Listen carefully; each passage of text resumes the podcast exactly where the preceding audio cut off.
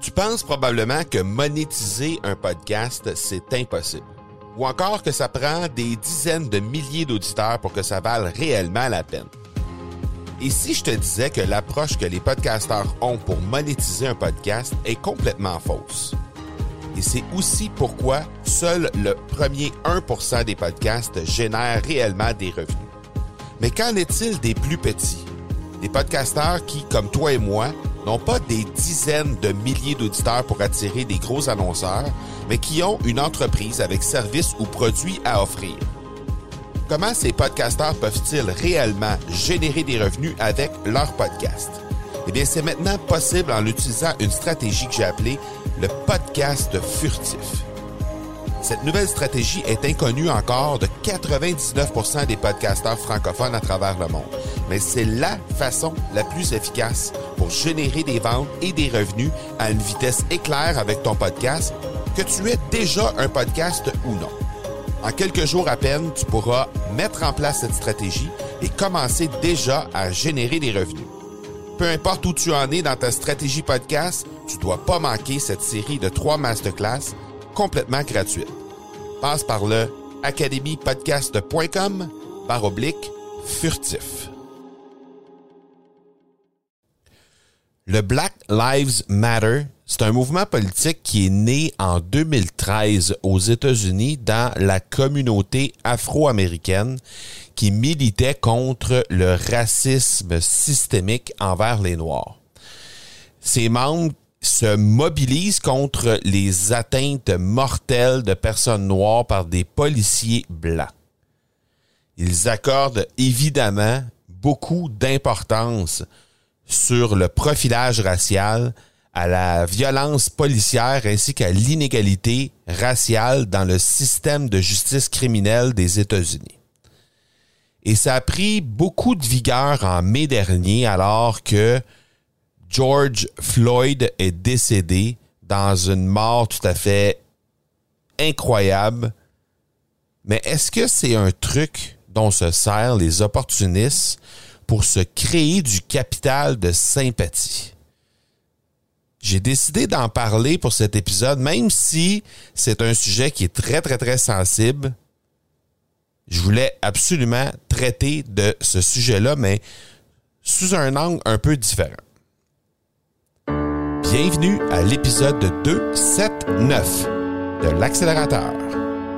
Mon nom est Marco Bernard, entrepreneur, consultant et formateur en podcasting avec plus de 100 000 auditeurs et plus de 300 000 dollars en revenus générés depuis son lancement, l'accélérateur, c'est le rendez-vous des entrepreneurs pour discuter marketing, vente et entrepreneuriat. On y discute avec les meilleurs entrepreneurs francophones au monde pour connaître leur parcours, leurs bons coups et leurs échecs, mais surtout leur stratégie de champion que tu pourras appliquer dans ton entreprise dès maintenant. Black Lives Matter met en avant les traditionnels enjeux des mouvements d'émancipation des Noirs. Le site web de l'organisation mentionne que son nom va au-delà des meurtres d'individus noirs par des policiers. En fait, c'est euh, le, le groupe en question affirme que Black Lives Matter englobe également les membres noirs de la communauté gay et trans, les handicapés, les Noirs qui n'ont pas de documents légaux, les Noirs ayant un casier judiciaire, ainsi que les femmes. C'est assez large, merci. Et je veux bien qu'on se comprenne, là c'est, je suis pas en train de faire un épisode aujourd'hui pour vous dire que je suis contre le fond de la question de ce mouvement Black Lives Matter. Je veux juste qu'on parle de ceux et celles qui se servent de ce mouvement-là pour créer un capital de sympathie qui est un peu biaisé, qui est un peu gonflé et ça, ben, j'ai trouvé ça un peu spécial. Ça m'a pris un certain temps, mais je veux, je veux qu'on en parle vraiment comme faut aujourd'hui. Ça m'a pris un certain temps avant de, de, de vraiment euh, m'adonner à ce, m'autoriser en fait, même je dirais, à traiter de ce sujet-là. Et euh, j'ai pas préparé beaucoup de notes pour le sujet parce que je veux vraiment parler avec euh, avec le fond de ma pensée à travers tout ça. Et je veux qu'on prenne le temps d'en discuter. Et je veux, je veux vous donner mon opinion par rapport à ça. Mais euh, et je sais que c'est un sujet qui est extrêmement sensible. Je sais qu'il y a beaucoup de gens qui, qui vont peut-être se sentir un peu choqués parce que je peut penser par rapport à ça. Mais euh, si c'est le cas, ben excusez-moi à l'avance et il n'y a aucun problème pour que vous reveniez vers moi pour en discuter. Ça va me faire extrêmement plaisir. Je suis très, très, très ouvert à ça. Et je l'ai dit, je suis pas contre le fond de la question, mais je veux juste qu'on parle des gens qui ont sauté sur l'occasion pour euh, se créer un capital de sympathie autour de ça, sans nécessairement euh, regarder à deux fois, en fait, sur la façon dont ils s'y prenaient pour justement euh, appuyer la cause. Avant toute chose, je veux qu'on parle du présentateur de l'épisode et c'est la boîte à outils. Qu'est-ce que c'est que la boîte à outils? Ben, ce sont les ressources et outils qui, euh, qui sont issus de mes dix dernières années en marketing numérique qui m'ont fait sauver une tonne de temps et une tonne d'argent et j'ai rendu ça disponible tout à fait gratuitement. Donc, tu as juste à te rendre à marcobernard.ca baroblique outils au pluriel, au U-T-I-L-S et automatiquement, tu vas tomber sur cette boîte à outils euh, suite à tu, vas me laisser ton courriel en fait et je vais pouvoir t'envoyer ton accès pour la boîte à outils et automatiquement tu vas avoir accès à l'ensemble des outils que je continue d'utiliser à chaque jour pour la très grande majorité de ces outils-là que tu trouveras dans le coffre et euh, que tu pourras toi aussi éventuellement utiliser pour sauver des tonnes de temps et d'argent. Donc, je veux qu'on parle de Black Lives Matter. Il y a au moins trois entrepreneurs américains qui ont suspendu leur podcast pendant cette euh, en fait au plus fort de la crise là euh, de, Black Lives Matter euh, au mois de mai, début juin, je dirais fin mai, début juin, les gens ont suspendu leur podcast en soutien à la cause. Il y en a d'autres qui ont fait des lives sur le sujet en prenant une pause pendant la semaine qui a suivi pour justement comme marqué un, point à l'effet que les gens appuyaient cette cause-là et euh, ben, ils ont arrêté de livrer du contenu à leur, euh, à leur euh, audience justement en soutien à cette cause-là pour que les gens puissent réaliser à quel point ils soutenaient cette cause-là. Ma question c'est, est-ce que c'est vraiment la façon de faire avancer une cause comme celle-là? Parce que, à la base, je le répète, je suis pas contre la cause. Je suis parfaitement d'accord avec cette cause-là. Je suis convaincu qu'il y a encore des Noirs qui sont mal... Euh, avec, qui, avec qui les gens agissent de, la mauvaise façon. Euh, mais là, ce que je vois, moi, c'est des, des façons plutôt de tirer avantage d'une situation qui est fâcheuse pour se créer du capital de sympathie autour de ça. Et, comprenez-moi bien, là, je pense que ça mérite d'être souligné, cette cause-là. Je pense que ça mérite qu'on en parle. Je pense que ça mérite qu'on dénonce quand ça arrive, ces choses-là. Mais pour démontrer notre soutien, à quel point le fait de suspendre les activités, le fait d'arrêter de servir la clientèle, le fait de dire on, fait une pause dans le podcast, on fait une pause dans la livraison des contenus, juste pour faire un statement à l'effet qu'on dit on, soutient la cause de cette façon-là, à quel point est-ce que cette, ce, ce, cette façon de faire-là va vraiment soutenir la cause en question? Et comme, je l'ai dit tantôt, ça m'a pris un bon... Ça fait au moins 3-4 semaines que je pense à faire cet épisode-là, puis je voulais m'assurer de bien peser mes mots, de bien amener le sujet pour être certain que, ben, premièrement, les gens comprennent que je suis en parfait accord avec le, toute la philosophie derrière ce mouvement-là. Je suis en parfait accord avec ça. Mais en même temps, je veux m'assurer que euh, les opportunistes, comme moi je les ai perçus, comme moi je les ai vus, les opportunistes, vont justement être dénoncés. Puis je voulais m'assurer justement que les gens saisissent que de mon côté, je voulais pas juste saisir une occasion de parler d'un sujet qui était trend, qui était tendance pour faire en sorte que les gens trouvent que c'est donc ben hot que Marco Bernard parle de Black Lives Matter, c'est le fun qui appuie la cause, puis tatati tatata. C'est pas ça que je voulais faire, pas du tout. Au contraire, je voulais m'assurer de, de le faire de la bonne façon pour que vous compreniez que ce message-là, c'est un message que je trouve qui est important, mais en même temps que pour dénoncer tous les gens qui ont, qui ont été vraiment opportunistes autour de ça. Comme, comme ça arrive plein de fois. Je l'avais dénoncé à l'époque où il y avait eu la grosse incendie à Paris sur la, la, grosse cathédrale Notre-Dame. Et j'avais dénoncé la même chose à ce moment-là parce que ça avait pas de sens que les gens se fassent du capital de sympathie autour d'un événement aussi tragique. Et pour moi, c'est la même chose qui s'est passé avec Black Lives Matter. Les gens ont été maladroits et se sont, se sont mal pris justement pour euh, manifester leur appui. Et que dire des politiciens maintenant?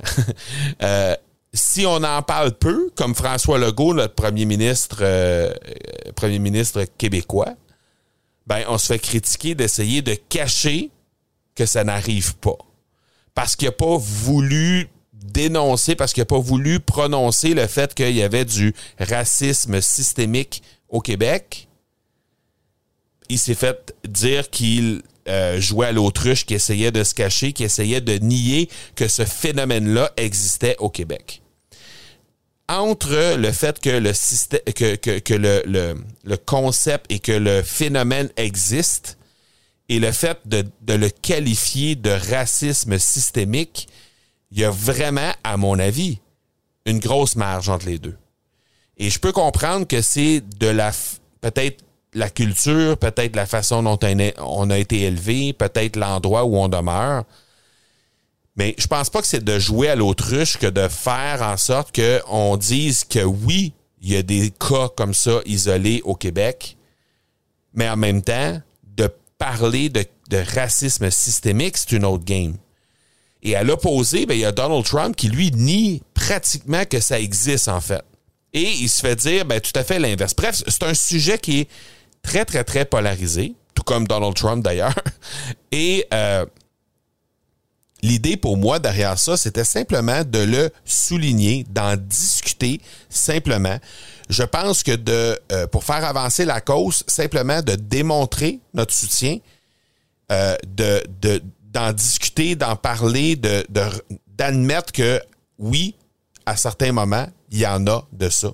De là à dire que c'est systématique, que c'est systémique, que ça vient d'un système, je pense qu'il y a une marge énorme à franchir. Et là, je, je parle que pour l'endroit où moi je demeure, parce qu'ici au Québec, ou en fait plutôt dans la région où je demeure, j'ai pas le sentiment qu'on vit ça chez nous. Moi, dans mon entreprise, l'entreprise familiale que j'opère, avec euh, mon frère et mon père, on a une trentaine d'employés. On a trois personnes qui sont de couleur, qui sont noires. Et je ne sens pas que ces gens-là vivent du racisme à l'intérieur de notre entreprise, ni par les patrons, ni par les employés. Je pense que ces gens-là sont admis, qui sont acceptés au même titre que n'importe qui d'autre qui est là et qui est une personne qui est pas de race blanche, qui est pas euh, qui, une autre. On a des gens aussi qui sont euh, qui sont euh, arabes chez nous et ces gens-là ne vivent pas non plus. On en a deux et ces gens-là ne vivent pas non plus de problématiques racistes à l'intérieur de notre entreprise. Et ça a été comme ça aussi tout au long de ma jeunesse. J'ai eu des personnes de couleur avec qui je suis allé à l'école quand j'étais tout jeune. Il n'y en avait pas énormément. Comme je dis, dans la région où je demeure, des personnes de couleur, on à l'école, on n'en avait pas dans les, dans les classes, on n'en avait pas tous les années. Donc, ça arrivait une fois de temps en temps qu'il y en avait un ou deux dans une classe, mais la majorité du temps, il y avait des années où il n'y avait aucune personne de couleur dans les classes. Donc, c'est je, je ne demeure pas dans une région où il y a énormément de gens de couleur qui, qui, qui, qui, habitent ici, contrairement, par exemple, aux grands centres comme Montréal, ou n'importe quelle grande ville à travers le monde, où il peut y en avoir un peu plus, il peut y avoir un, ratio plus élevé de gens de couleur. Donc peut-être que de mon côté, je suis un peu biaisé de par la région où j'habite, de par la culture dans laquelle j'ai vécu et de par l'éducation que j'ai reçue. Mais il reste que chez nous, dans mon entourage, je n'ai pas ce sentiment-là. Donc, j'ai peut-être pas le même sentiment d'urgence que quelqu'un qui demeure dans un grand centre, qui, demeure par exemple à Montréal, et qui peut peut-être voir, peut-être avoir été témoin de choses qui sont vraiment euh, inacceptables. Je n'ai pas de, du tout de difficulté à utiliser ce terme. C'est tout à fait inacceptable. Ça ne doit pas exister, ces euh, situations-là qui rendent, euh, qui, qui, font en sorte qu'il y a une discordance, qu'il y a une différence entre une personne de race blanche et une personne de couleur. Ça n'a pas sa place. Et je vais toujours dénoncer ça, mais je vais le dénoncer en faisant avancer la cause et non pas en, en essayant de faire un espèce de gros show de boucan, comme on dit en bon québécois, autour de ça pour faire en sorte que les gens réalisent à quel point ah Marco il est contre la chose puis tout ça. Je ferai pas un gros show de boucan avec ça. Je vous le dis, pour moi ça mérite d'être dénoncé. J'ai pas à pénaliser les gens qui me font confiance en disant ben je vais arrêter mon podcast pour une semaine, pour deux semaines. Je vais arrêter de livrer du contenu dans mes masterminds ou dans mes, dans mes groupes Facebook. Je vais arrêter de livrer du contenu en soutien à cette cause-là. J'ai pas à pénaliser les gens qui me font confiance, qui sont là, qui ont acheté des produits, qui ont acheté des services que je leur livre, qui me font confiance autour de ça. J'ai pas à les pénaliser de ça. Et j'ai pas à faire ça de cette façon-là pour leur faire comprendre qu'au final, je suis pour cette cause-là. Je suis entièrement d'accord avec la cause et je continue de penser que s'il y a des façons de faire avancer ça pour faire en sorte qu'il va y en avoir de moins en moins, euh, parce que on va s'entendre sur une chose, je suis certain qu'il y a des Noirs au Québec qui vivent une situation problématique J'en suis complètement convaincu de ça, 100%. Mais on peut tourner tout ça de bord et dire qu'il y a des Blancs, il y a des Arabes, il y a des Amérindiens qui vivent des trucs comme ça également. Et ça, ça n'a pas plus sa place. Donc, pour moi, c'est toute une question de respect. Cette situation-là, c'est une question de respect. Et ça n'a pas de couleur de peau. Ça n'a pas de religion ça n'a pas de ça n'a pas de sexe, ça n'a pas de euh, ça n'a pas d'orientation sexuelle. Il n'y a absolument rien là-dedans qui fait en sorte qu'on peut discriminer, qu'on peut mettre de côté quelqu'un. Il n'y a aucun de ces critères-là qui mériterait de faire en sorte qu'on mette de côté quelqu'un en se basant sur ces critères-là. Donc pour moi, tout ça, ça mérite d'être dénoncé, on mérite, ça mérite d'être discuté, d'être appuyé, mais de la bonne façon, en n'essayant pas de se créer du capital de sympathie et de faire, comme j'ai dit tantôt, un gros show de boucan autour de ça. C'est ça que je voulais vous parler aujourd'hui par rapport au Black Lives Matter. Euh, j'ai été un peu inconfortable avec cette situation-là pendant plusieurs semaines parce que je voyais qu'est-ce que les gens faisaient autour. Je me disais, c'est-tu normal que j'ai pas envie de faire ce type de contenu-là, que j'ai pas envie de faire ce type de dénonciation-là en pénalisant des gens qui me font confiance, en leur en obligeant à ces gens-là de penser comme moi, parce qu'à la limite, il peut y avoir des gens qui m'écoutent aujourd'hui qui sont pas d'accord avec ce que je suis en train de dire et je respecte ça. Respecte ça dans le sens où euh, peut-être que les gens pensent que ça mérite d'être dénoncé euh, fois mille. Et peu importe la façon dont on dénonce, ça, passe. Moi, pour moi, je pense que ça mérite d'être dénoncé, mais de la bonne façon. Je pense pas qu'on qu'on doive se servir de ça pour aller chercher la sympathie des gens. Je, ne pense pas ça. Donc, bref, c'était de ça dont je voulais vous parler aujourd'hui. Puis comme c'est une situation qui m'a rendu inconfortable pour les dernières semaines, parce que je voulais parler de ça, mais je savais pas trop comment l'amener, comment traduire en mots la façon dont je pensais par rapport à cette situation-là. Là, je pense que j'ai réussi quand même à bien cerner ce que je pensais par rapport à ça. La semaine prochaine, on va parler de storytelling.